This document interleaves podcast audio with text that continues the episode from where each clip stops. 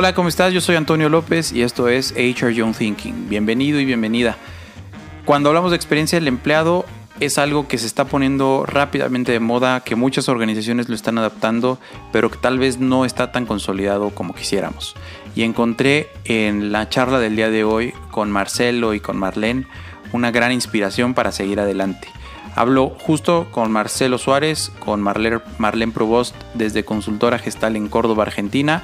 Bienvenido, bienvenida, espero que te guste esta charla.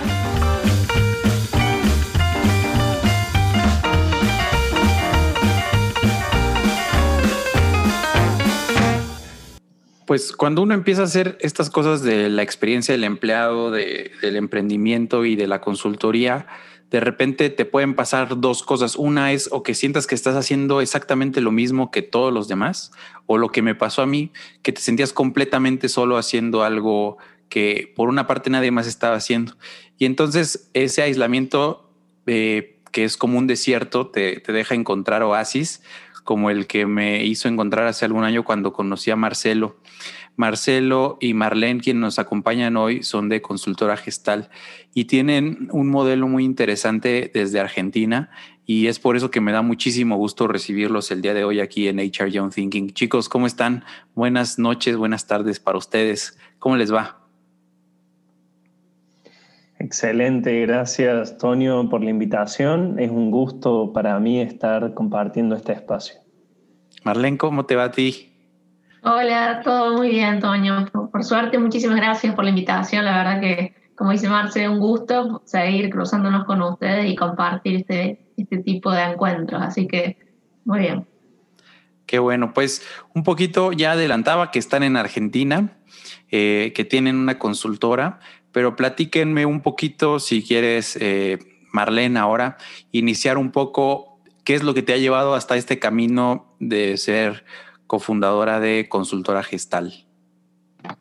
Uh, bueno, la verdad que es un camino que empezó hace ya seis años, cuando fundamos Consultora Gestal. Eh, somos cuatro socios que nos conocimos justamente formándonos sobre recursos humanos. Cada uno venía con, con sus experiencias previas, pero nos encontramos con una inquietud y un deseo en común que era crear una consultora diferente a, las que estábamos acostumbrados a ver, al menos aquí en, Córdoba. Eh, y así es como nace la idea y empezamos a darle forma y, bueno, y hoy por suerte podemos decir que es de lo que, de lo que vivimos y a lo que nos dedicamos. Qué padre. Sin duda, eh, muy interesante esto que dices, pero algo que, que me llama mucho la atención es que nos estamos formando, pues es que en realidad tienen ahorita nos dicen sus edades, pero son muy jóvenes y, y haber emprendido desde hace seis años en algo pues muy nuevo es, es bastante eh, admirable, muy inspirador. Marcelo, en tu caso, ¿cómo ha sido este trayecto? ¿Qué, qué nos puedes contar?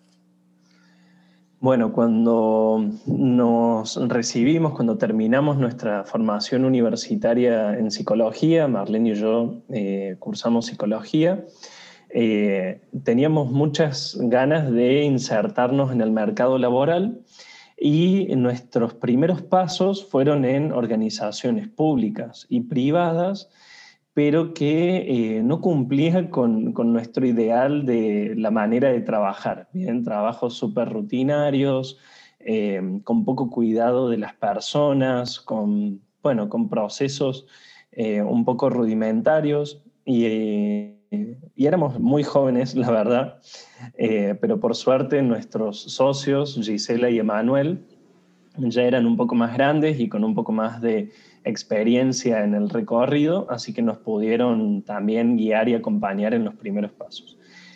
Pero los primeros tiempos fueron de muchísimo aprendizaje, Tonio, porque nadie te enseña eh, a, formar un negocio, ¿bien? Y menos en una carrera tan social como en psicología. Si bien teníamos un poco de formación emprendedora, no sabíamos nada, ni cómo generar un logo, ni cómo hacer una campaña, ni cómo conseguir al primer cliente, digamos. Así que todo fue un proceso de aprendizaje. Siempre, siempre es así. A mí me pasó exactamente igual. Y eso que yo sí tenía más formación de negocios, eh, pero ya la, dura realidad es es distinto. A ver, voy a empezar con, contigo, Marlene. Hablas, bueno, eh, vimos o la oportunidad o teníamos la inquietud de formar una consultoría distinta a lo que veías. Eh, ¿Por qué es así? O sea, ¿qué veías en el mercado y dónde veían como que valdría la pena explorar algo nuevo? Bueno, lo, primero era eh, la experiencia, ¿no? A pesar de que estábamos muy lejos todavía de, encontrar o de conocer el modelo experiencia del empleado, porque la verdad que en ese momento desconocíamos totalmente lo que era, pero la experiencia de, uno participar de procesos de selección, la experiencia de formar parte de una, de una organización, como que sentíamos que había algo fuera de lugar, ¿no? Como que, como que había una expectativa por la parte de, jóvenes profesionales como nosotros que no, que rara vez se podía encontrar satisfecha. Entonces al principio empezamos a explorar mucho por este camino de eh, las generaciones, ¿no? Y la convivencia intergeneracional fue uno de nuestros primeros nichos donde empezamos a trabajar eh, pero tenía de fondo esto, esto de la experiencia. Y, y, también con algunas ideas muy tradicionales, ¿no? con las que se trabaja en consultoría de recursos humanos y en recursos humanos en general, eh, de esto de decir, buscamos el match, buscamos la pieza que falta en nuestro rompecabezas y veíamos que esa era la manera de hablar en, eh, en recursos humanos, en la gestión de, de talentos y era algo que para nosotros nos hacía muchísimo ruido esto de decir yo no soy una pieza de rompecabezas ni me tengo que amoldar ah, o recortarme en mis, mis modos y mis formas para encajar con una organización externa a mí, a donde quiero ser parte. Entonces esas cosas nos hacían ruido desde un lugar muy intuitivo eh, y de valores, del cómo nosotros queríamos trabajar, ¿no? Eh, creo que esas fueron las inquietudes que nos movilizaron ah, en la búsqueda.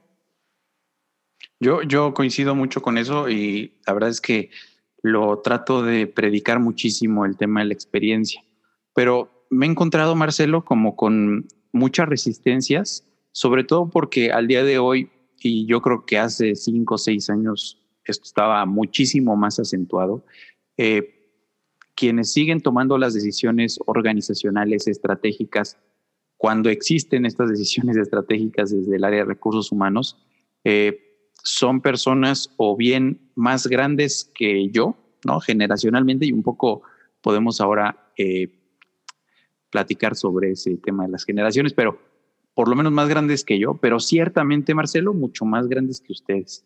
Entonces, este, ¿cómo ha sido para ustedes ese camino de ir mm, convenciendo, porque a mí ahora pues es algo que me hace mucho sentido y que cuando, en tanto más lo estudio, pues más sentido me hace y en tanto más se adentran eh, nuevas generaciones, personas eh, que menores a 30 años y, mucho más jóvenes, pues que ya tienen otros drives en, el, en, el, en la cabeza y justo todo un panorama centrado en la experiencia, porque así viven su vida fuera del trabajo, pues claro que hace mucho sentido.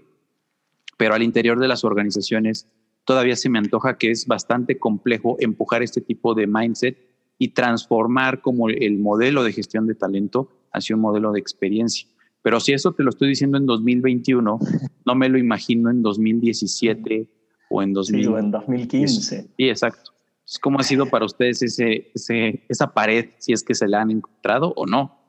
Bueno, la verdad es que, mm, como vos decís, hoy tenemos una sensibilización mayor, no solo en experiencia, sino en diversidad, en género. Creo que las áreas de talento han ganado mucho terreno y mucha capacidad de acción que hace cinco o seis años era impensado. En, ese sentido yo lo celebro y comparto con vos.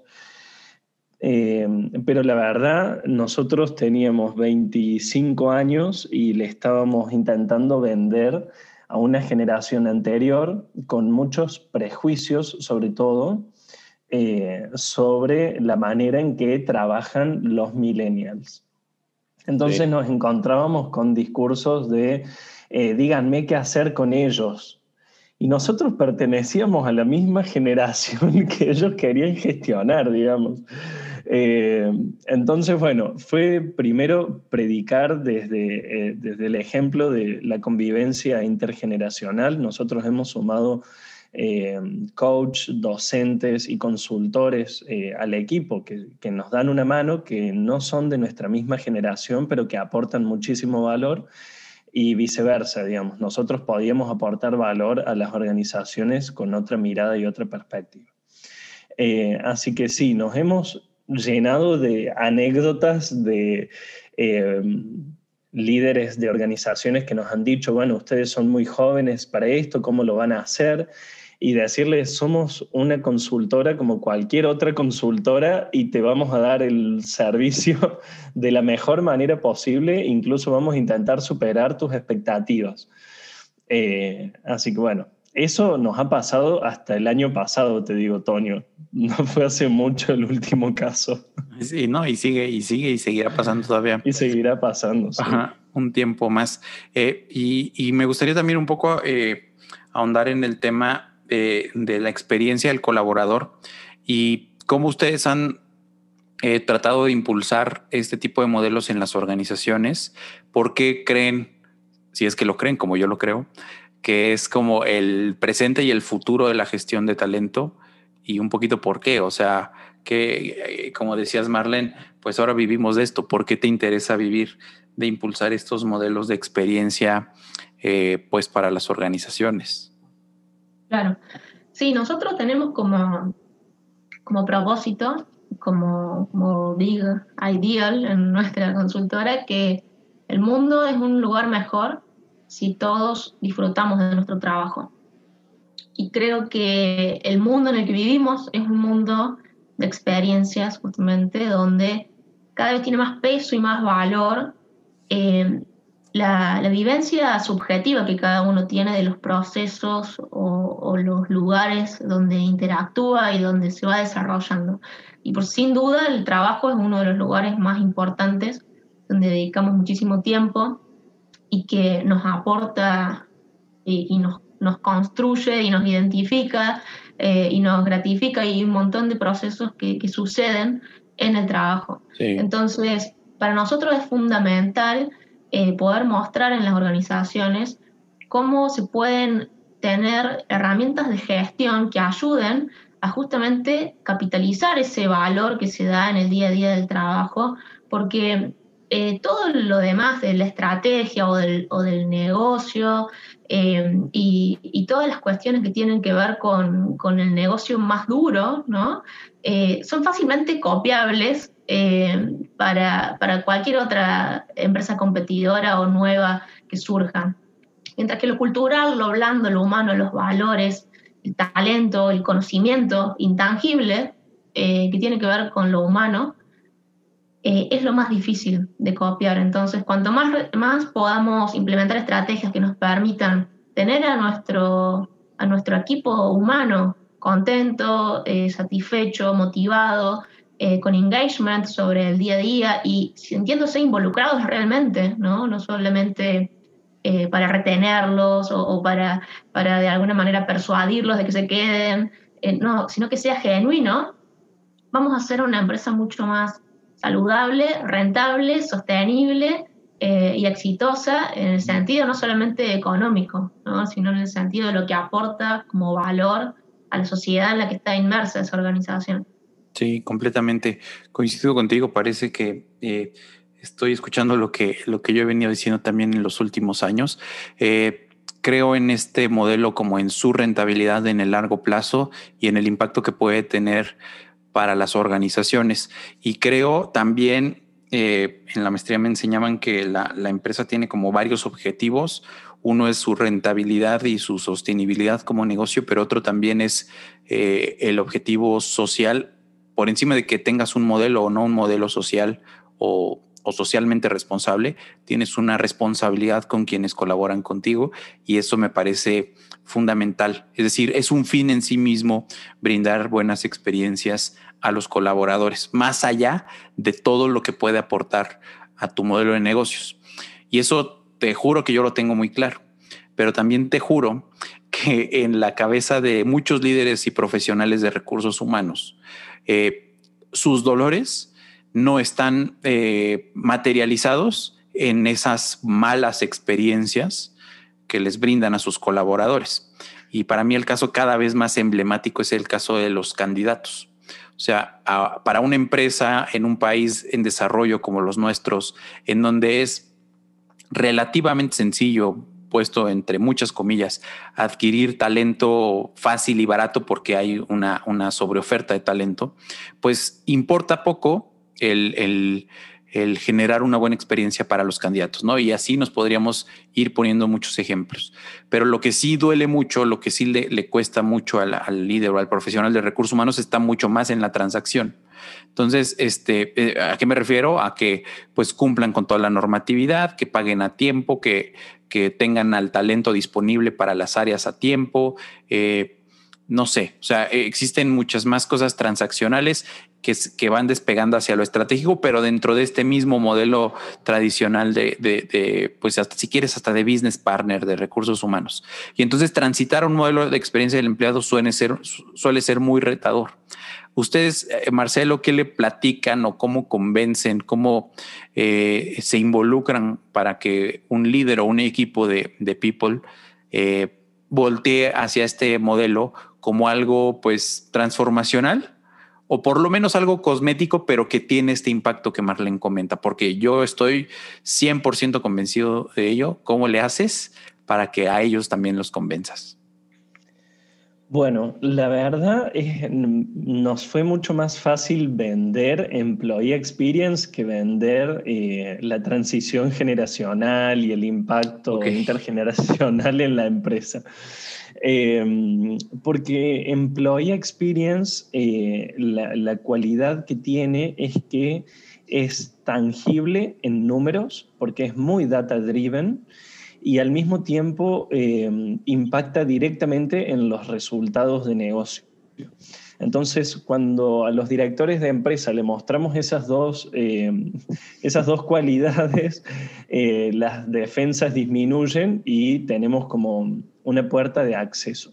Sin embargo, lo difícil es después que no sea una cuestión cosmética o meternos en hacemos esto porque está de moda o porque suena lindo, sino porque realmente vamos a poner a las personas en el centro, vamos a escucharlas y vamos a tomar decisiones basado en lo que ellas nos digan. Eh, y decisiones que muchas veces son estructurales y tienen que ver con cuestiones culturales, remunerativas, eh, salariales o de beneficios, digamos. Entonces, eh, muchas empresas, a muchas empresas les gusta el modelo y están convencidas de que es el camino, pero también se encuentran con resistencias cuando empezamos a develar qué es lo que realmente está sucediendo con datos. Sí, y, este, ahí me gustaría ahondar un poco en qué ejemplos muestran. Me interesa mucho el tema de, bueno, ¿cómo le haces para mostrarle ese impacto en el negocio? Porque claro que hay indicadores, hay data, eh, yo siempre, siempre, no sé si ustedes lo hagan también, utilizo el libro de Jacob Morgan y los indicadores que hace de las empresas experienciales. Eh, pero vaya, eso está muy alejado, ¿no? O sea, eso está en, Estados Unidos y con empresas en el New York Stock Exchange. Este, y eso, ¿cómo lo aterrizas? A ver, me, me interesa mucho, me llama mucho la atención. Quien quiera, Marcelo o Marlene, adelante. Bueno, mira, eh, trabajamos con una empresa que eh, se dedica a la atención al cliente, son puestos comerciales distribuidos en, varias, eh, en varios centros comerciales de la ciudad, donde el 80-90% del personal se dedica a la atención al público. Bien. Entonces, cuando empezamos a medir indicadores de satisfacción, de motivación, eh, y de sentimiento predominante hacia su trabajo, eh, y veíamos que era notoriamente distinto a las personas que trabajaban en la oficina más cercanos a la dirección de la compañía, eh, veíamos cómo esto iba a impactar directamente en la experiencia del cliente. Bien, ningún colaborador descontento va a hacer generar una experiencia maravillosa a un cliente. Eh, entonces, cuando pudimos tener toda esta data, eh, fue mucho más fácil mostrar eh, el impacto que estas personas están generando negativamente en el negocio. Sí, me queda, me queda claro. Y, ahora me gustaría también preguntarles un poco sobre los retos que identifican en las organizaciones en la transición hacia el trabajo remoto. Un poquito que, que me cuenten, Marlene, cuál es el estado del arte del trabajo remoto en las empresas con las que ustedes colaboran, en sus propias empresas y qué desafíos has, identificado eh, justo en el tema de experiencia del empleado remoto. Sí, yo creo que hay muchísimas empresas que hoy están con ese paradigma que se les rompió en pedazos de, la presencialidad y del poder tener un montón de, de, aspectos de la cultura y de la propuesta de valor que ellos tenían como, como empresa, como organización, puesta o atada a cuestiones transaccionales de, la presencialidad, ¿no? Eh, como muchos paquetes de beneficios con la presencialidad, mucho, mucho, mucha inversión en la comodidad de las oficinas, eh, mucha inversión en eventos que se realizaban de manera presencial y que ahora de repente hay que ser más creativo para hacerlo de manera remota.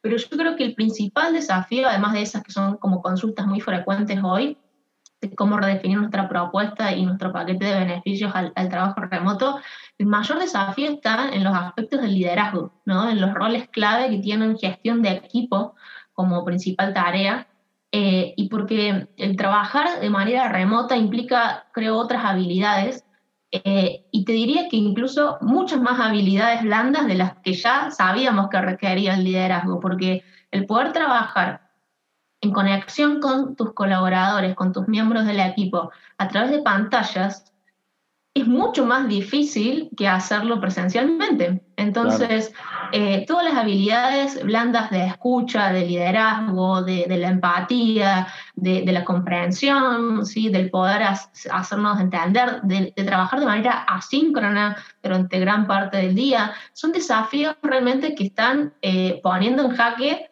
eh, a nuestros líderes en, todas las organizaciones. Creo que ese es el mayor desafío eh, para bueno, lograr la sostenibilidad de este modelo ahora que va a empezar a ser más híbrido. Sí, adelante Marci. Y también notamos que falta mucha eh, formación en las organizaciones que se resisten a implementar el trabajo remoto, que tranquilamente sus operaciones lo permitirían. Bien, seguimos, seguimos viendo eh, oficinas llenas de gente durante la pandemia, cuando tranquilamente podrían haber estado trabajando cada uno desde su casa, sin correr riesgos, cuidando su salud, cuidando la salud de, sus familiares y de sus amigos. Eh, pero falta mucha formación todavía eh, en este nuevo paradigma de, de, un trabajo híbrido o un trabajo 100% remoto. Entonces, siempre recomendamos eh, basarse en formaciones, eh, en especialistas.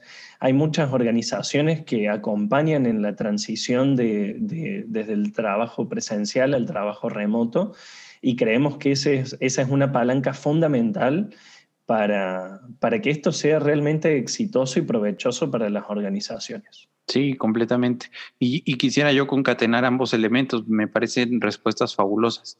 Eh, descansar mucho en el liderazgo, pero pueden, yo he conocido, incluso tenemos clientes cuyos líderes son excepcionales, ¿no? O sea, súper democráticos, muy, muy innovadores en sus modelos de, pues, de negocio y todo lo que hacen, eh, muy buenos líderes para sus equipos. Y, y, yo creo que sin ellos, esos equipos habrían colapsado a partir de esta pandemia pero también hemos visto que esos mismos líderes carecen de estas habilidades, de este mindset, pues de trabajar de manera eh, distribuida, de manera remota, y, por el contrario lo que han hecho es, digamos, siempre decimos nosotros, estirar la liga de lo presencial hacia lo virtual, ¿no? O sea, perpetuar ya no las reuniones físicas, sino ahora reuniones por Zoom, ¿no? Eh, en donde se sigue buscando las mismas eh, los mismos rituales de interacción que decía Marlene, bueno, pues teníamos los espacios físicos padrísimos, ¿no? Y había incluso rituales culturales desde la presencialidad que ensalzaban, que, alentaban mucho la cultura, pero pues que ahora los quisimos llevar a lo, virtual y vimos que no, que no funcionaron. No solo no funcionaron, sino perjudicaron el, bienestar, perjudicaron la propia cultura de la organización, perjudicaron la, manera en la que colaboramos y que pues ahora eh, pues están viendo muy, muy retados por ese sentido, por ese sentido de, de no saber cómo llevárselos, ¿no? Y ahí yo creo que, que vale mucho la pena explorar pues tanto el trabajo distribuido, pero también, como decía Marlene, el trabajo asíncrono, eh, nuevos esquemas de colaboración, apalancarse de las herramientas tecnológicas. Y no sé si coincidan, me gustaría escuchar su opinión, transformar esa eh, mentalidad eh, y esos rituales de líder que, tiene un trasfondo mucho más fuerte para que, pues digamos, empoderen más al colaborador y le permitan hacer más cosas. Pero en ese sentido me gustaría también preguntarles qué más les faltan, eh, sobre todo, y, eh, yo hablo mucho de un término que a mí no me gustaba cuando estaba como, como director de recursos humanos, breve paréntesis, ¿no?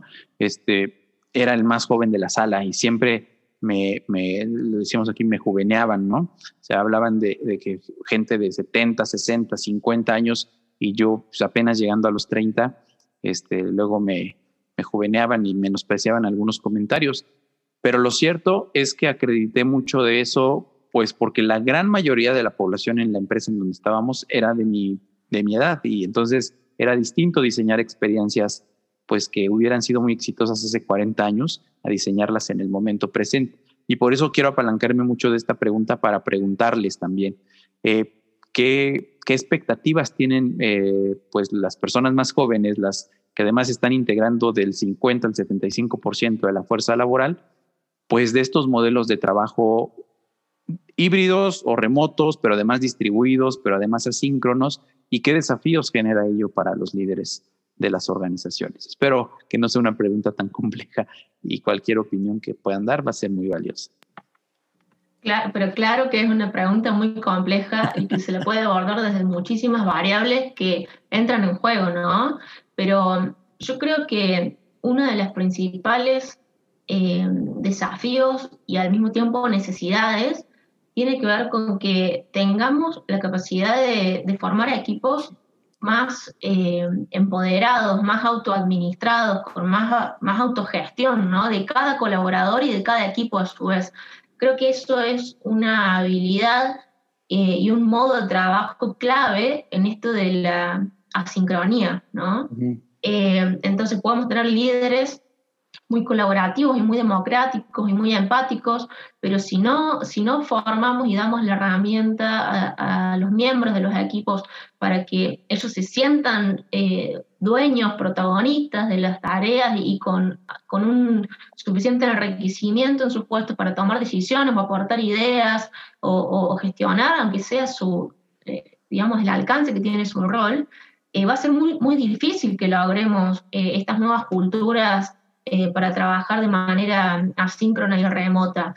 Entonces creo que esas son cosas fundamentales, que es una expectativa y es parte de las necesidades creo que hay en los jóvenes profesionales, pero también es una realidad de que en, nuestro, en nuestros ámbitos, eh, creo en nuestros países, en la región, sigue habiendo muchas eh, organizaciones que se manejan con estructuras jerárquicas más tradicionales eh, donde no hay tanto lugar para la autogestión y, esa libertad de, los colaboradores en el cómo hacer su trabajo. Por supuesto que también hay industrias donde es más factible que ese modo de trabajo se dé que en otras, pero digo que creo que es algo que, necesariamente va a tener que empezar a, crecer más, eh, ese modo de trabajo. Claro, claro. ¿Y, y cómo, cómo le hacemos para empujarlo, Marcelo? Porque no podemos como tampoco esperar a que se haga, sino hay que empujarlo, pues, digamos, quienes estamos empujando esta transformación de, de HR eh, en las organizaciones. Bueno, yo creo que primero estamos en un momento eh, donde todos necesitamos lo mismo y al mismo tiempo todo lo contrario. Bien. Eh, porque antes es como, bueno, cada generación tiene su propia necesidad o su propia perspectiva. Y hoy la verdad es que volvemos a, las bases de la pirámide de Maslow y vamos a buscar en las organizaciones eh, aquella estructura y aquella contención básica para la vida, para seguir funcionando, ¿bien? Cuando todo el, exterior se ve caótico y tenemos tan poca capacidad de prevenir qué va a suceder, la organización es un espacio de contención para todas las personas, no importa qué edad tengas, hay algo allí que vas a estar eh, buscando, algo de contención. Y al mismo tiempo estamos buscando potenciar el talento y ahí es a donde cada uno va a necesitar eh, algo distinto. Por eso digo, es lo mismo y todo lo, todo lo contrario. Eh, ¿Por qué? Porque estas, las personas más jóvenes quieren crecer, desarrollarse, tener capacidad de trabajar de manera remota o asíncrona, viajar. Eh, bueno, e, este chip que es distinto, eh, es muy difícil gestionarlo con los parámetros que teníamos antes. Y te digo que nosotros, mm, entre comillas, millennials, ya, ya sentimos que la generación nueva que está ingresando tiene otros valores y otra cultura que va más rápido de lo que va nuestra manera de ser y hacer. Entonces, eh, creo que es eso, escuchar qué es lo que está necesitando cada uno para que la organización pueda eh, generar la experiencia distinta según sus necesidades. Totalmente, y además que todo sea data driven como, como hablábamos, ¿no? Además, la tecnología, porque parecía difícil, eh, dificilísimo escuchar a cada uno, pero ya existe como la tecnología y sobre todo si hay intención, pues también las metodologías y los modelos para hacerlo. Entonces, eh, me, me, encanta. La verdad es que ha sido una charla muy, muy, muy amena, pero también debo ser honesto que muy fácil, porque siento que estuviera hablando conmigo mismo. No hay mucho que retarles porque es algo, y, se los he compartido, que me inspiran mucho a, a seguir en lo que nosotros estamos haciendo acá desde, desde México y que seguro encontraremos otros espacios de, colaboración. Siempre me gusta preguntarles a los invitados eh, eh, dos cosas. La primera es, eh, ustedes son, he visto ahí algunas fotos y cosas que han compartido, son un equipo muy joven que está pues muy hecha a los coworks, espacios abiertos, a este tipo de rituales. Extrañan tanto la presencialidad como para regresar de inmediato eh, como lo hacían antes, van a seguir en un esquema híbrido, seguirán de manera remota, todavía no lo saben. Eh, la verdad es que nos costó mucho, fue un duelo eh, no cerrar nuestra oficina que hemos tenido y a donde hemos crecido y vivido momentos súper importantes de nuestra historia. La verdad es que fue un duelo eh, increíble durante los primeros meses de la pandemia, pero creo que hoy hemos evolucionado, hemos aprendido y tenemos un modelo de trabajo 100% remoto que eh, nos permite trabajar con parte del equipo que está en Holanda, en Miami, en Buenos Aires, en Córdoba, y bueno, el desafío es seguir siendo nosotros y transmitir esta cultura joven eh, y abierta, digamos. Eh, pero sin dudas, este desafío nos ha enriquecido y, nos ha hecho crecer. Buenísimo. Eh, ¿Coincides, Marlene? ¿Hay algo que quieras agregar a esto? Sí, sí, coincido plenamente. La verdad que hoy te diría que no, yo no extraño ir a la oficina. Eh, nosotros por suerte ya veníamos trabajando de una manera eh, bastante híbrida, donde íbamos a la oficina algunos días a, demanda, necesidad, cuando queríamos, cuando necesitábamos, no, no cumplíamos horario en la oficina, entonces trabajábamos muchos días desde casa a veces. Entonces la transición, por más de que fue dura, a estar 100% desde casa, no fue tan dura como lo ha sido tal vez para otras organizaciones. Eh, pero sí seguimos buscando espacios para decir, bueno, una vez al mes hacemos un encuentro presencial o un after office o una jornada de trabajo juntos. Eh, entonces le buscamos un poco la vuelta, pero ya con totalmente otro mindset. Creo que hemos logrado transformar eso, que es lo más difícil a veces. Ok, perfecto. Muchas gracias. Y la última pregunta, eh, que es medio prospectiva y que esto va a quedar grabado y podrán regresar a ello en el 2031. Es 7 de mayo del 2031. ¿Qué está haciendo el profesional de recursos humanos en este momento? Qué pregunta. y esos suspiros y silencios también quedan grabados, no sé, no se editan. Sí, sí, sí. Yo creo que en 2031 el profesional de recursos humanos es experto en datos.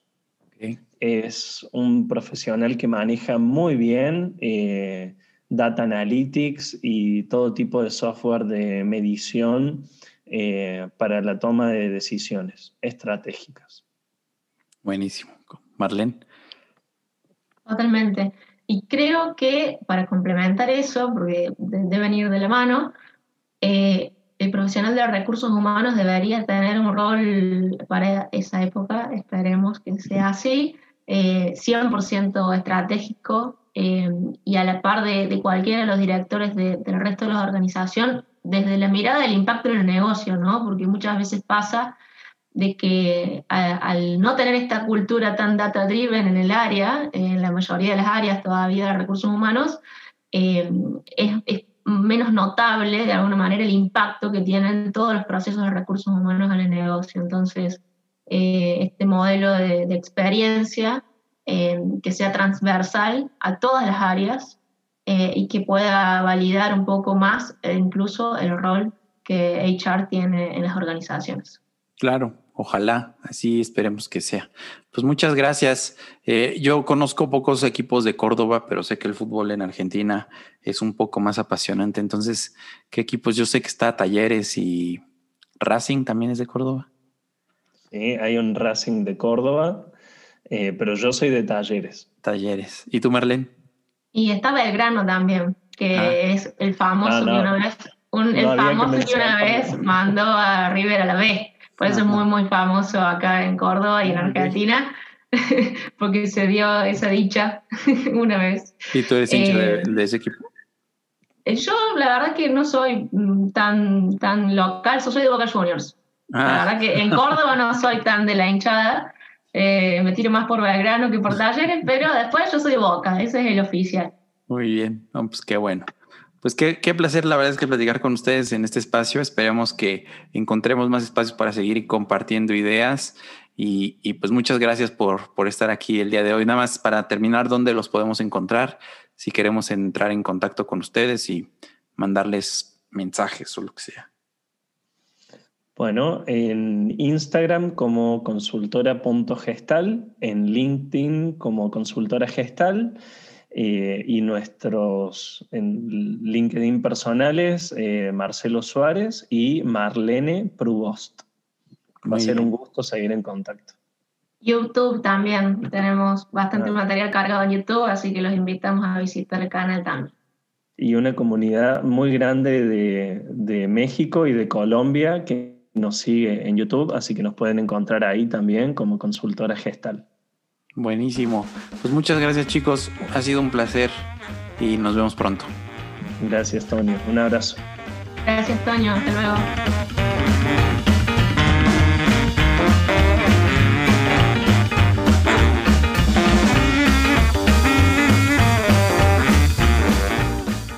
Esta fue mi charla con Marcelo y Marlene. Espero que te haya gustado. Si te gustó este episodio, Recuerda suscribirte en cualquier plataforma en donde estés escuchando este podcast, dejarnos un comentario o un review, compartirlo con tus amigos en tus redes sociales para que llegue a más personas. Cualquier comentario escríbeme directamente por LinkedIn o al correo contacto. Yo soy Antonio López, la música que escuchas es de los High Bowling Daddies y el podcast es producido por Alejandro López. Nos escuchamos la próxima semana. Bye.